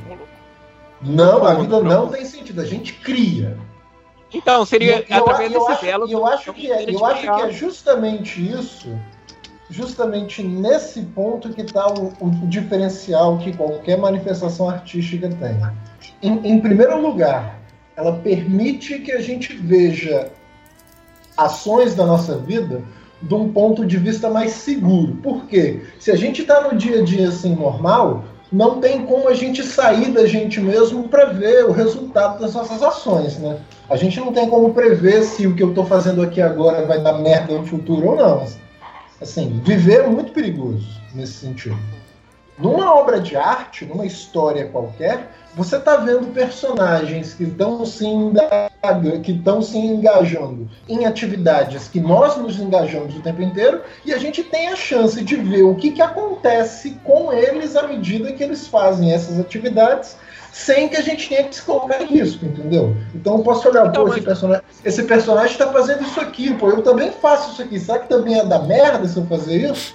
Quer dizer, a gente, a gente tem a chance de ver personagens agindo e se comportando como nós nos comportamos, e na história a gente tem a chance de ver o que, que acontece com isso. Isso acaba movendo a gente, a gente acaba aprendendo muito com isso. E além disso, para além da história em si, a- essa história, essa obra de arte, ela só aparece por causa de um esforço monumental das pessoas que estão envolvidas na criação da coisa, porque sem a ação dos criadores, aquela coisa não ia existir. Senseiya não ia brotar em árvore. O que aconteceu é que teve um grupo de pessoas que se reuniu em torno daquela ideia central do Kurumada e conseguiram criar aquele universo maluco. Isso, isso para mim é tocante, entendeu? Esse esforço, esse, desculpa, só para completar o raciocínio, mas Ah. esse esforço monumental para criar esse negócio que não nasceria do nada, que não nasceria sem o esforço dessas pessoas, isso para mim é muito tocante. Isso para mim é, é algo que eu quero levar para minha vida. É algo que eu é algo que eu, que eu gosto de falar para os meus alunos, por exemplo.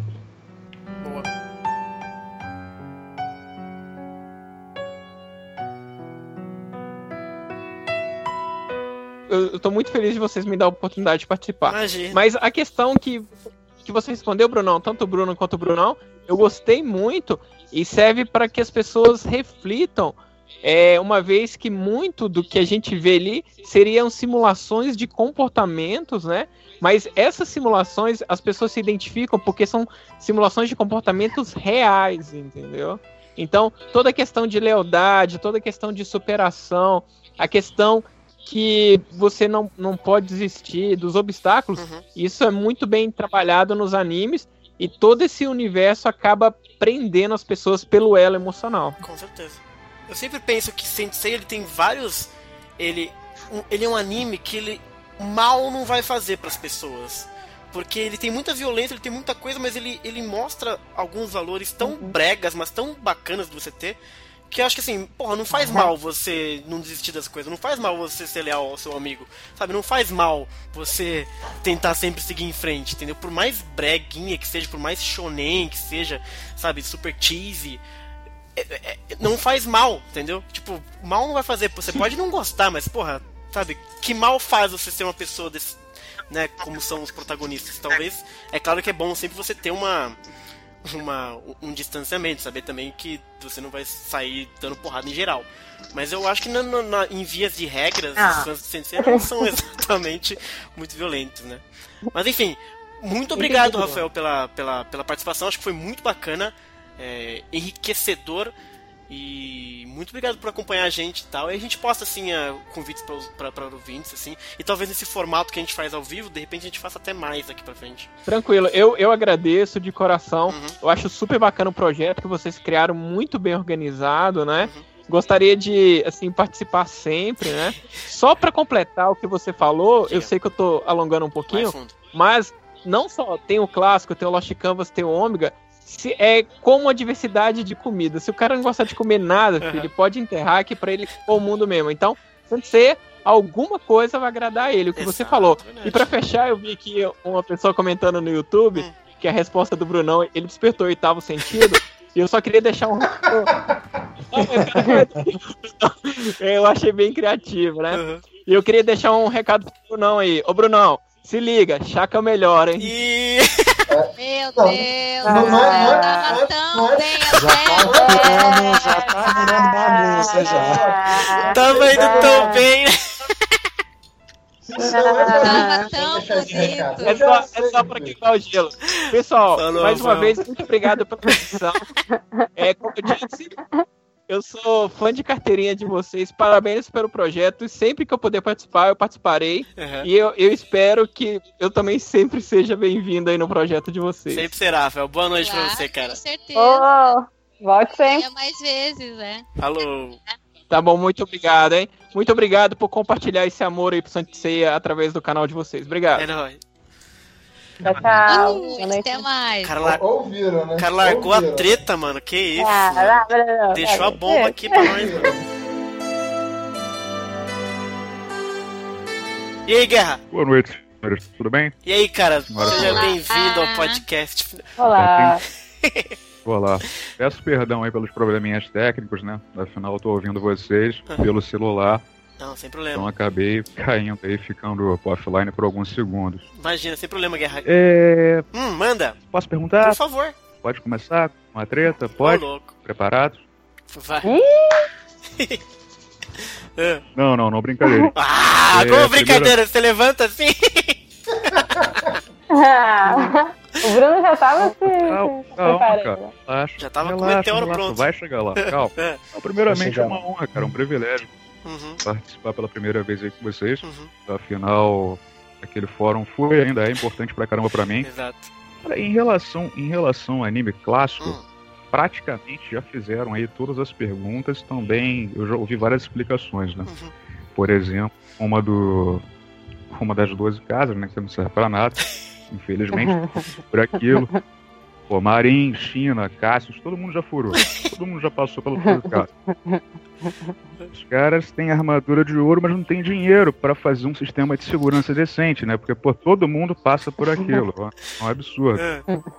Eu tava ouvindo, eu tava ouvindo agora há pouco em relação ao sentimento, porque gostamos tanto de Sanseia. Eu, por exemplo, cara, eu, eu nem curto muito anime. Uhum. Eu curto mais Cavaleiros do Zodíaco. Eu nem curto muito anime, eu curto uma, eu gosto mesmo de Cavaleiros do Zodíaco específico, Uhum. até porque fez parte, né, da minha infância. E acredito até pela, pela faixa etária Uhum. ah, de vocês também. Exato. Uhum. Então, eu acho que essa galerinha que curte aí, vocês também que fazem, fazem o Cavaleiro do Zodíaco andar aqui no Brasil e continuar vivo, vocês fazem parte disso, é porque foi, foi pego aí, foi impactado numa época, na melhor época da vida, né, cara, na infância. Uhum. Como o nosso amigo Bruno aí mencionou, no período em que somos uma espécie de esponja, né? Uhum. Estamos absorvendo tudo. É, tanto coisas boas como coisas negativas também. Por exemplo, como achar que o Chaka erra mais forte. Coisa que a gente- todo mundo sabe que não é verdade. Pois é. Pois é. Pois é. Sem querer, ninguém viu vindo e veio a treta. Começou a treta.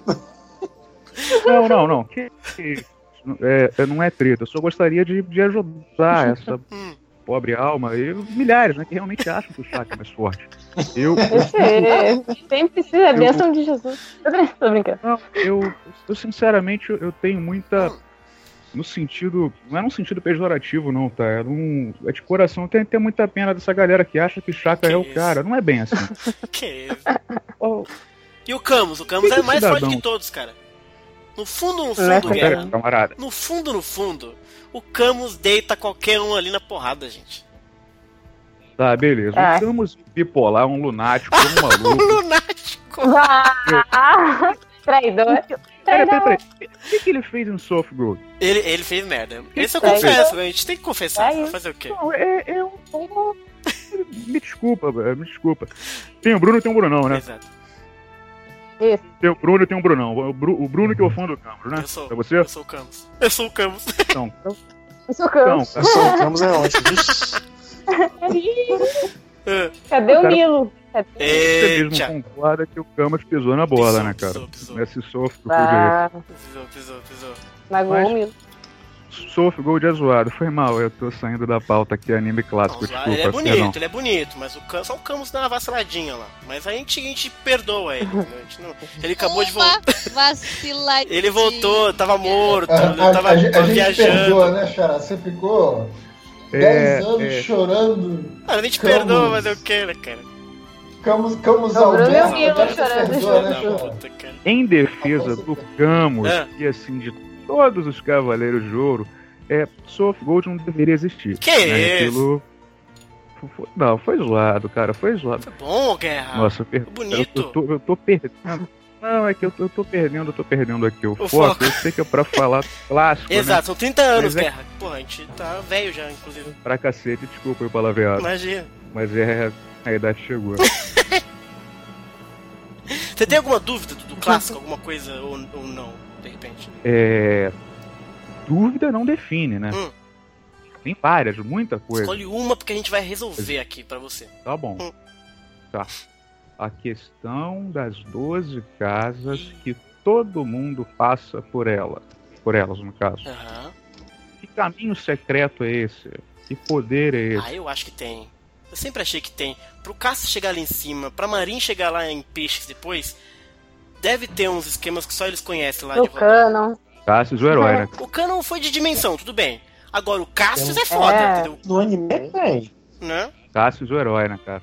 O Cassius é lindo. Eu acho que deve Se não ter, fosse sim, o deve Cassius, não ter. existiria nada. né? Deve ter uma passagem lá, gente. Deve ter um lugar que. Só que os Cavaleiros de Bronze 1 não sabiam trás. e depois também não fariam isso porque não era honrado, sei lá eu. Agora o Caso tá cagando. E a Marin queria salvar o Sei, então ela passou por cima disso. Eu acho, mais ou menos. né? Agora o. O Cano, o Sim. esses caras, Bom, eles têm. Ó, tem eu, outro eu, Paranauê eu rolando. imagino, Xará. Hum. Eu imagino, Xará, que aconteça o seguinte. Diga. Quando, a- quando aquele relojão lá não tá Ô, aceso, louco. quer dizer, quando o santuário não tá em alerta máximo, Hum. existe passagens para as 12 casas que, por exemplo, criados podem usar. A gente vê no episódio G, por exemplo, o Aioria tem pessoas que cuidam da casa de leão para ele. Uhum. Acabei de esquecer o nome das figuras agora. Uhum. Garanhitos. Assim, é, É, tem esses dois É. personagens assim que trabalham como criados na Casa de Leão. E não, Uhum. não é estranho imaginar que todos os outros têm. Agora, quando, assim, como existe esse caminho, eu imagino que várias pessoas conheçam eles. Sei lá, eu não acharia estranho, por exemplo, se eu descobrir que o Carlos alguma vez já teve que limpar uma das 12 casas, digamos assim, num momento que não tá rolando nada, assim, de muito, muito bizarro no santuário, entendeu? Então o Cassius, a princípio, deve conhecer um desses caminhos. É, eu Aí sempre achei. começa. Aí começa um momento crítico no santuário, pô, são acesas lá aquelas 12, aqueles, aquelas 12 chamas no relógio e tal. Também não acharia estranho o Cassius desobedecer uma ordem e É. pegar aquele caminho para ir, na, pra ir na Casa de Leão para fazer o que ele queria fazer. total, né? Exato. Friendzone total. Isso afeta a cabeça do cara. Exato. O cara tava louco lá pela China, né, mano?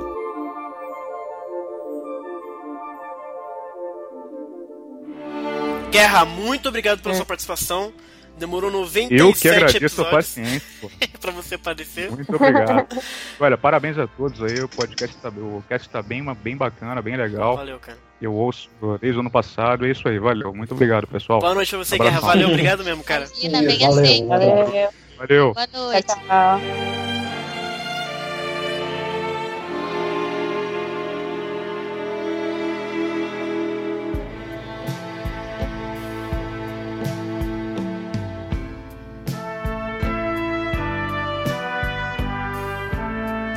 Agora é a vez do Fabrício, que é o último dos moicanos. Vamos ver se agora vai dar certo isso aqui.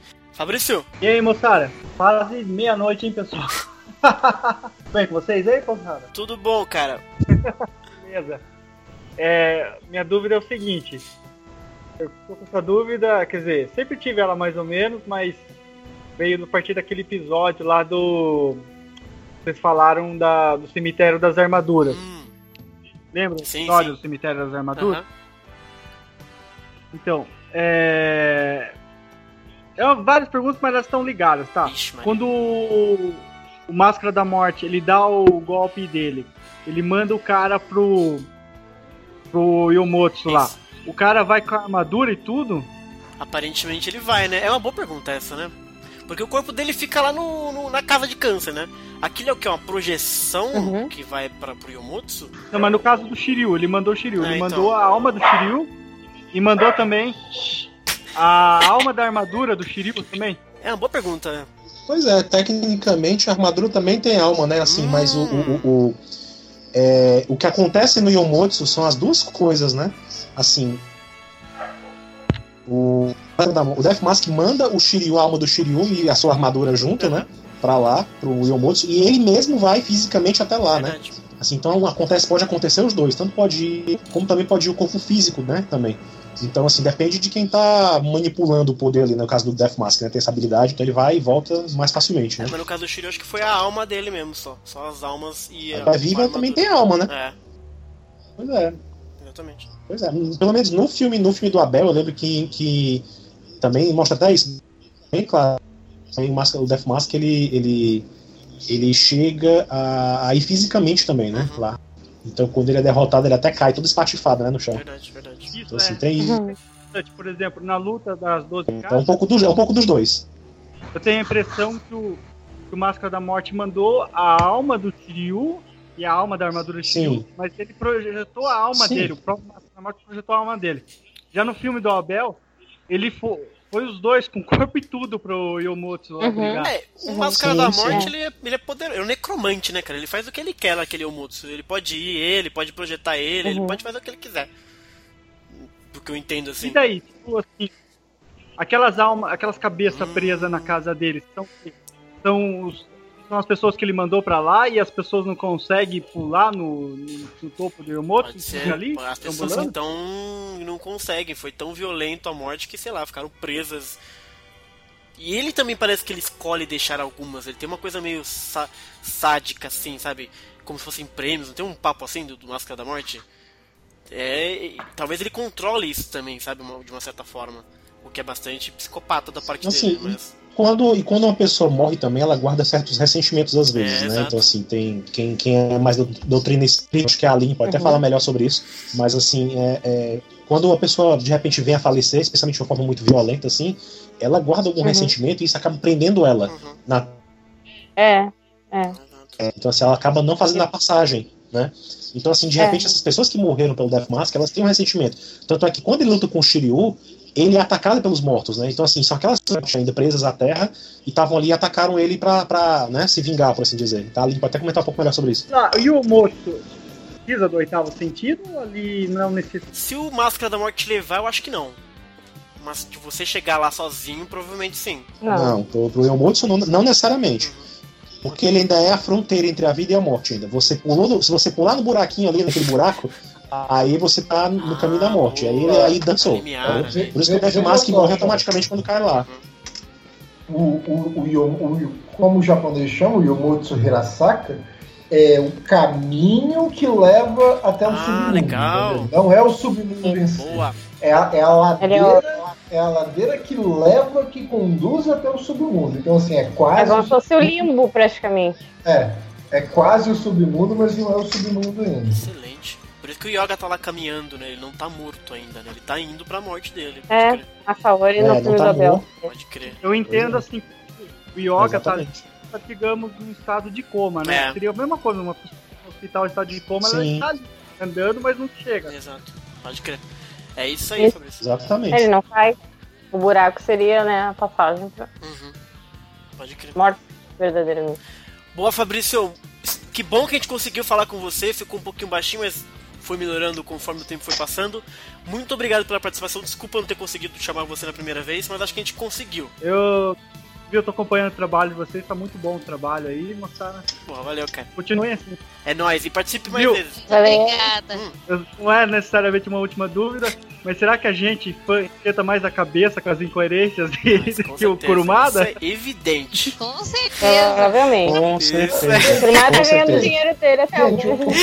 O Kurumada deve estar fazendo esse negócio assim, ó. Vamos ver agora qual vai ser o- a forma que eu vou usar pra deixar todo mundo louco com ele. Cara, o Kurumada deve, deve ter personagem que o Kurumada nem lembra, cara. O Kurumada falar. Muito uísque, né? Ô, ô, Kurumada, o Asterion lia a mente mesmo, ele ia falar, que Asterion? Quem que é Asterion? O Bobear nem lembra do Asterion, Né? entendeu? Né? Mas, Assim, as pessoas, as pessoas que trabalham ao, ao redor de Sensei, Aham. a galera que é roteirista, os mangakas como a Shiori, a Shimaki, o Okada e tal, a impressão que eu tenho é que eles pensam muito mais assim em tentar entender Sensei e tentar cumprir lacunas do que o próprio Kurumada. Assim, acho que o Kurumada ele pensa menos Sim. na obra dele em si. Do que os outros, É. né? Então, assim, acho que isso é uma coisa que a gente acaba vendo. É por isso que a gente sempre diz aqui: esse, esse momento que a gente tem aqui é importante. Muita gente pode ouvir o oráculo e pensar, ah, mas vocês estão pensando muita coisa. Então, porque já me falaram isso pessoalmente na minha vida, né? Será? Ah, você viaja muito na maionese, você pensa demais, isso aí não tem nada a ver, Uhum. etc. O Kurumada não disse isso, não tem aquilo, entendeu? Mas assim, tem muita coisa que não precisaria dizer expressamente pra gente deduzir Uhum. e raciocinar e tal Uhum.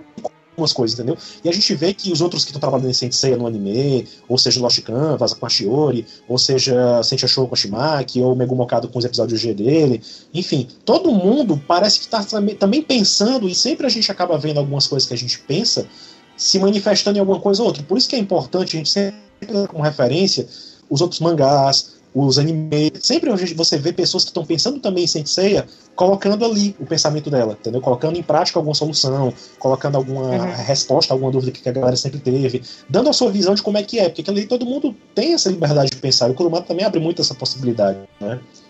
Quando ele não embaça muito meio de campo, né? É, exato. Ele deixa tudo aberto aí os. Porque quem, quem escreve, os esoteritos e tal, no fundo, no fundo, eles são como a gente, são fãs. E fãs faz isso, cara. Você deixou uma brecha, É. a gente vai vai preencher como a gente quer, né? E de uma Hum. forma coerente, etc.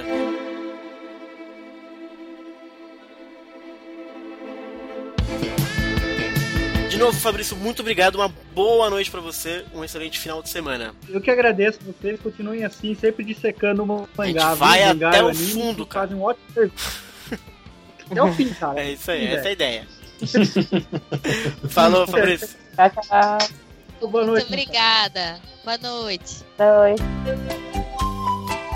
E aí, senhores, acabou o nosso oráculo Sensei Jesus. Gente, eu nem perdi a conta dos, dos- dos convites que a gente teve aqui. Foram ótimas perguntas, né, Nicole? Nós tivemos aqui. Foram ótimas. O pessoal foi é muito gabaritado, né? Não é, é qualquer um que escuta isso aqui, Uhum. cara.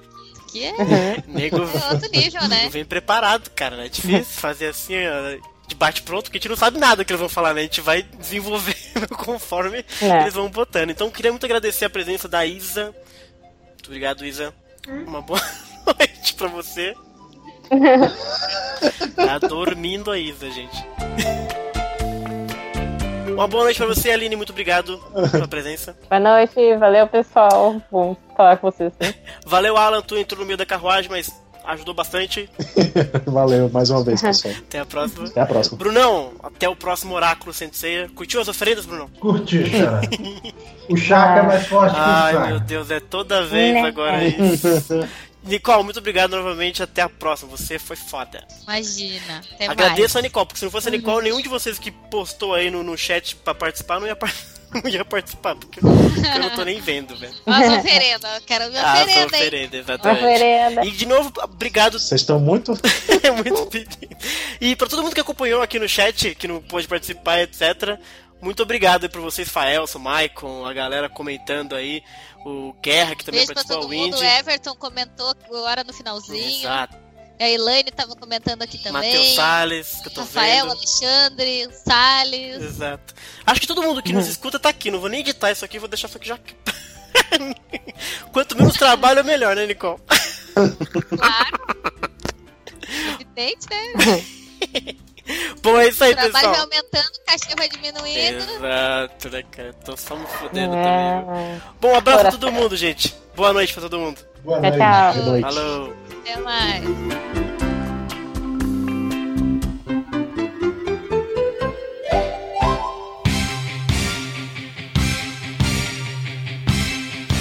É Uma pergunta minutinho. O barulho da minha caneta é, ecoa aí? É. Eu não tô ouvindo nada. Ah, então tá. Eu posso ficar desenhando então. Pode. De- não desenhando a gente, tá ótimo. Desenhar. Não, pode me desenhar. Pode me desenhar e eu, eu tento nós. sair tão bonito quanto eu sou. Ai, meu Deus do céu. O Alexandre Souza comentou no chat do, do canal que ele vai queimar o pôster do Saga no banho. que é?